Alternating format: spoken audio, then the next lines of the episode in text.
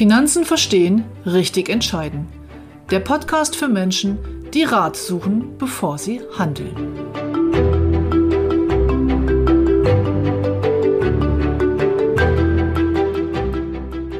Heute geht es um die Unterschiede zwischen dem Vermögensaufbau und dem Vermögenserhalt.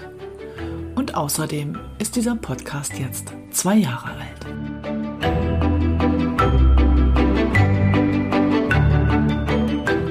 Wir sind die MLP-Geschäftsstelle für Ärzte, Tierärzte und Zahnärzte in Hannover. Mein Team und ich coachen beruflich erfolgreiche Menschen, die bewusste finanzielle Entscheidungen nach Abwägen von Vor- und Nachteilen treffen wollen. Wir helfen ihnen, ihr Vermögen zu schaffen, zu sichern und zu schützen. Im ergebnisoffenen Coaching-Prozess bringen Sie Ihre Vorstellungen ein und wir achten mit einem roten Faden darauf, dass Sie am Ende an alles gedacht haben. Herzlich willkommen zum nächsten Financial Friday, heute mit dem Thema Vermögenserhalt versus Vermögensaufbau aus dem Bereich Geldanlage, der zweite Teil meiner Serie zum Thema Kapitalmarkt. Und außerdem ist jetzt gerade der Zeitpunkt, wo dieser Podcast zwei Jahre alt wird.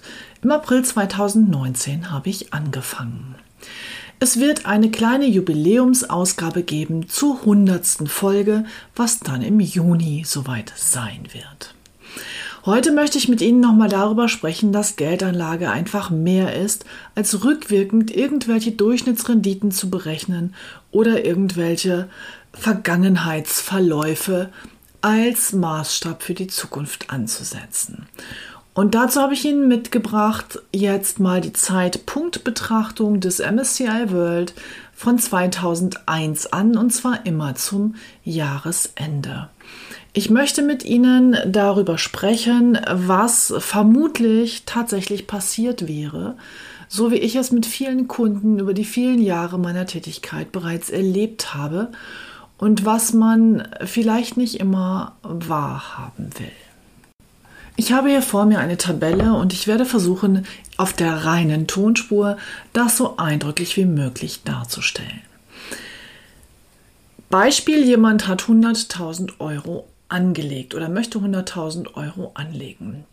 Ich habe notiert in meiner Tabelle immer die Stände des MSCI World zum Jahresende des einzelnen Kalenderjahres.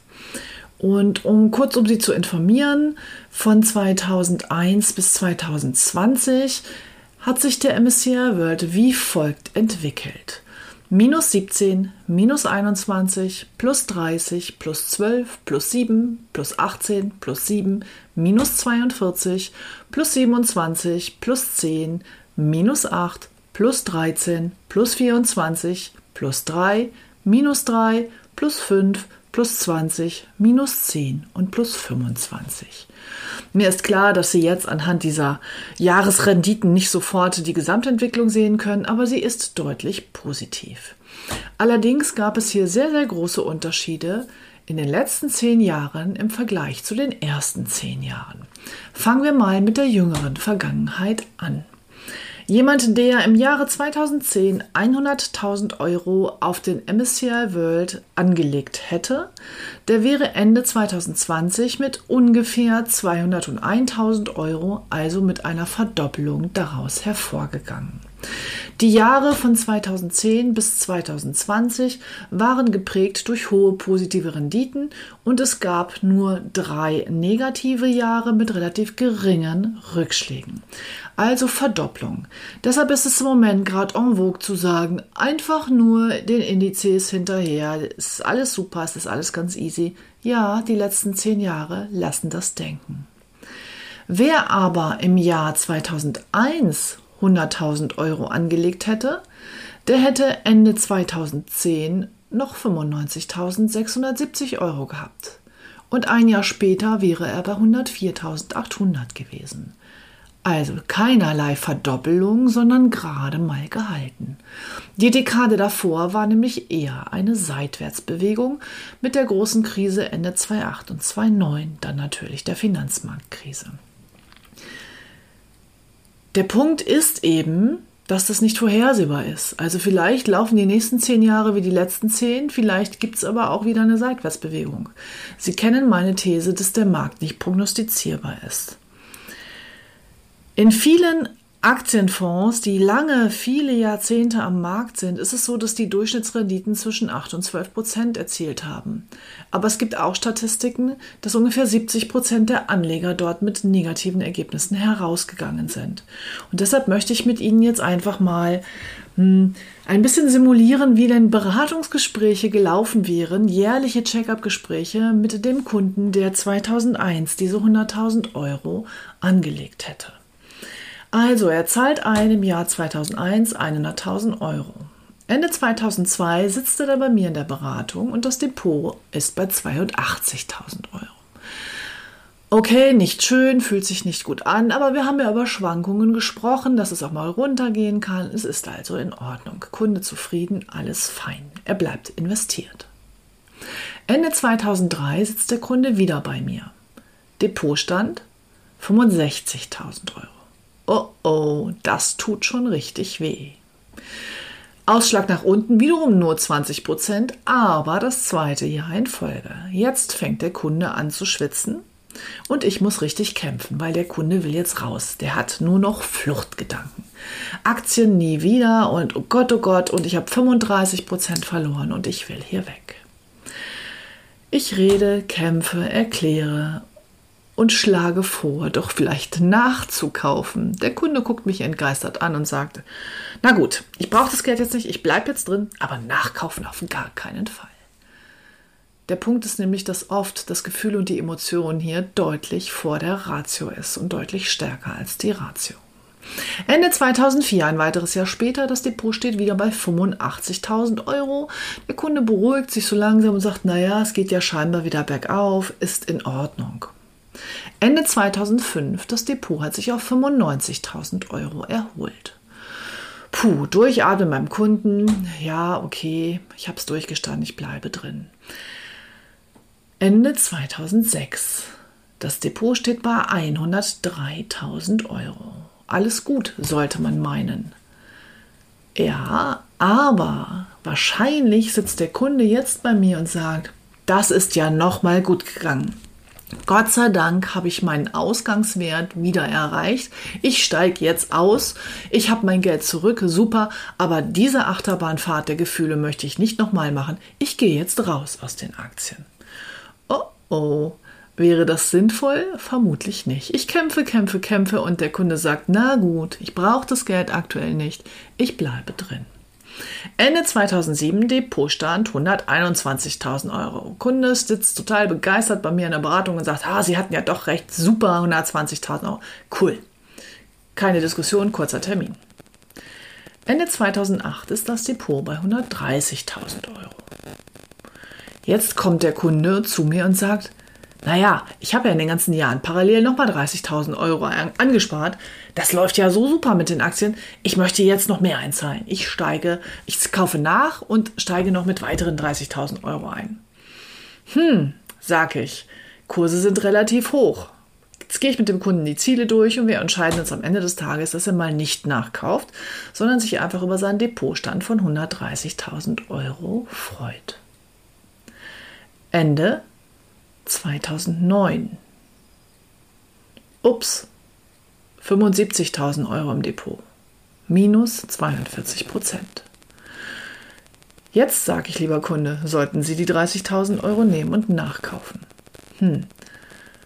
Kunde hat aber wieder Angst. Er tut es nicht, aber immerhin verkauft er auch nicht, er bleibt drin. Ende 2010 Erholung auf 95.000 Euro wieder der Impuls des Kunden, das ist ja nochmal gut gegangen, aber es ist mir echt zu schwierig, ich gehe da jetzt raus. Beratung intensiv, Vor- und Nachteile diskutiert, der Kunde bleibt drin, Glück gehabt. Ende 2011 105.000 Euro, soweit alles fein, Kunde braucht das Geld nicht, bleibt investiert. Lange Rede, kurzer Sinn. Ich werde jetzt nicht die nächsten zehn Jahre noch weiter durchgehen. Ab 2010, das wissen Sie, sind die Börsenjahre mehrheitlich positiv und der Kunde würde also dann Ende 2020 mit fast 200.000 Euro dabei herausgehen. Worauf ich hinaus will, ist einfach das, Die Kunden reagieren oft oder Sie draußen, wenn Sie jetzt sagen, Sie sind selber Anleger, die letzten zehn Jahre sind super gelaufen, es fühlt sich total gut an, Sie kaufen nach und halten das alles für total sicher. Ich habe die Jahre davor aber auch erlebt und ich habe eben auch die Dotcom-Blase in den 90er Jahren erlebt. Es gibt eben auch diese Rückschläge und dann ist es verdammt schwierig, wenn man mal 42 Prozent nach unten gerauscht ist, erstmal wieder hochzukommen. Sie wissen, wenn ein Depot um 40 Prozent runterrauscht, sind Sie bei 60 Prozent dann müssen Sie plus 66 Prozent machen, um wieder am Ausgangswert zu landen. Also sich davon zu erholen, dauert eine ganze Weile. Vermögenserhalt voll aktienorientiert ist also eine Achterbahnfahrt. Und ich weiß nicht, wie Sie selber das für sich sehen, aber die meisten meiner Kunden und auch ich selber finden das emotional sehr, sehr anstrengend. Und da ist es dann einfach die Aufgabe des Beraters und das ist auch die Rolle des Beraters hier, Beistand zu leisten und die Kunden zu unterstützen und in ihrer Entscheidung, und zwar in ihrer Strategie Durchhalteentscheidung, zu bestätigen. Sinnvoll ist es, wenn Sie Vermögen haben und erhalten wollen, dass Sie es nicht zu 100% voll investieren, sondern sinnvoll ist es hier, eine Investitionsreserve oder eine Kriegskasse oder wie auch immer Sie es nennen wollen, vorzuhalten, um dann einfach in Phasen von wirklich tiefen Börsenständen auch nochmal nachkaufen zu können. Und außerdem macht es Sinn, bei besonders guten Börsenjahren wie zum Beispiel Ende 2020 einmal über Gewinnmitnahmen nachzudenken. Ziel wäre hier das antizyklische Handeln, dass man die Höchst- und Tiefstpunkte nicht trifft, ist mir klar. Wenn es ginge, das zu erreichen, dann wären viele Leute, die sich mit Geldanlage beschäftigen, Millionäre und würden es wahrscheinlich nicht preisgeben. Das muss Ihnen klar sein. Deshalb macht es aber dennoch Sinn, sich alle halbe Jahr oder mindestens einmal im Jahr hinzusetzen und das eigene Vermögen anhand der eigenen, der eigenen Ziele auszurichten und einfach zu gucken, ob man vielleicht mal nachkauft oder ob man Gewinne mitnimmt. Sie wissen, ich propagiere das Zeitphasenmodell, dass man also wirklich anhand der Ziele, das heißt der Zeitpunkte, wann Sie das Geld verbrauchen wollen, sein Depot und seine Vermögensstruktur aufstellt. Nichtsdestotrotz kann man überlegen, ich mache hier mal ein Beispiel, Sie haben im Tagesgeldkonto 50.000 Euro fürs neue Auto zurückgelegt und Ihr Depot hat aber auch im letzten Jahr 50.000 Euro plus gemacht und jetzt sind sie bei mir in der Beratung und sagen, Haus Autokauf steht jetzt an, ich brauche das Geld, ich möchte gerne die 50.000 Euro rausnehmen. Dann werde ich sagen, ja super, dafür ist es ja angespart auf dem Tagesgeldkonto, könnten Sie nehmen. Allerdings wäre es vielleicht im Moment auch sinnvoll, einfach die 50.000 Euro aus dem Depot zu nehmen und das Tagesgeldkonto als Investitionsreserve liegen zu lassen und wenn die Börse wieder runtergeht, können Sie nachkaufen. Wenn Sie einen Aktienberater, einen Investmentberater fragen, wann ist der richtige Investitionszeitpunkt, wird er sagen, immer. Gebe ich ihm recht. Den richtigen Zeitpunkt zu finden, das ist quasi unmöglich. Das heißt, wenn Sie ein langes Ziel haben, wenn Sie Geld haben, rein in den Markt ist grundsätzlich korrekt, aber über eine Investitionsreserve sollten Sie nachdenken. So viel zum Thema Vermögen. Vermögenserhalt, Vermögen haben. Jetzt sind aber ja wahrscheinlich viele von Ihnen, viele Hörer und auch viele Kunden immer noch im Vermögensaufbau. Und im Vermögensaufbau ist es natürlich so, ob Sie den Cost-Average-Effekt nun gut finden oder nicht, ob er für oder gegen Sie läuft, Sie haben ihn. Wenn Sie ratierlich sparen, haben Sie den Cost-Average-Effekt. Ich verweise hier nochmal auf Episode 8 meines Podcasts, da erkläre ich genau, was der Cost-Average-Effekt macht. Beim Cost-Average-Effekt ist es so, dass Schwankungen ihre Freund sind. Also je stärker es rauf und runter geht und vor allem je stärker es runter geht zwischendurch, umso sinnvoller für Sie beim monatlichen Sparen. Und von daher gilt es beim Vermögensaufbau aus meiner Sicht nicht darum, Geld zurückzuhalten, eine Investitionsreserve anzusparen, sondern da würde ich immer voll benchmark-orientiert, aktienorientiert vorgehen. Je länger die Frist des Zieles natürlich umso höher die Aktienquote. Worauf ich hinaus will, und das meinte ich mit dem Titel Vermögenserhalt versus Vermögensaufbau. Beim Vermögenserhalt ist es vielleicht sinnvoll, nicht immer der maximalen Rendite nachzulaufen, ne, sondern einfach, um emotional das Ganze durchstehen zu können, einen Teil seines Geldes ein wenig konservativer anzulegen, die Schwankung etwas rauszunehmen und einen Teil vielleicht auch zurückzuhalten. Während es beim Vermögensaufbau auf jeden Fall sinnvoll ist, hier eine hohe Aktienorientierung zu wählen. Und um nochmal auf meine Liste, die ich versucht habe mündlich zu transportieren, des MSCI World, der Entwicklung zurückzukommen. Ähm, wir haben ja jetzt rückwirkend den 20-Jahres-Zeitraum betrachtet.